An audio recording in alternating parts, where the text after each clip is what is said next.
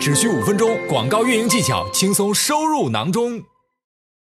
很多人不知道预算是怎么算的，是这样子，我们在设置的时候呢，是设置一个平均每日预算。我就以三月份为例好了，三月份有三十一天，对吧？假如说你的平均每日预算设一百美金，那三月三十一天，我们就是一百乘以三十一，所以你这一个三月份，你最多最多会被收取三千一百美金，这个概念大家有吧？那有些卖家就会跟我说了，那为什么我被收取超过？偷我跟你讲，total 就是一整个月的花费，你不会被收取超过三千一百美金的。那为什么有时候会有有多有少呢？比方说，我每天不一定花一百，对吧？我们看一下这个例子，卖家会问说，为什么我被收的广告费超过我每日平均预算？我每日是设一百，对吧？为什么有时候我被收一百零五？那其实我们是这样子看的。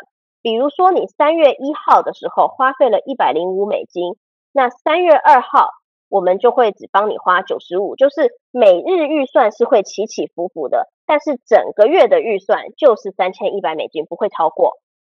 所以这个大家要理解，就是每日预算会有浮动，小幅的浮动，因为有时候可能今天你的广告特别热门，很多人点，那我们不想让你错过购买机会嘛，对吧？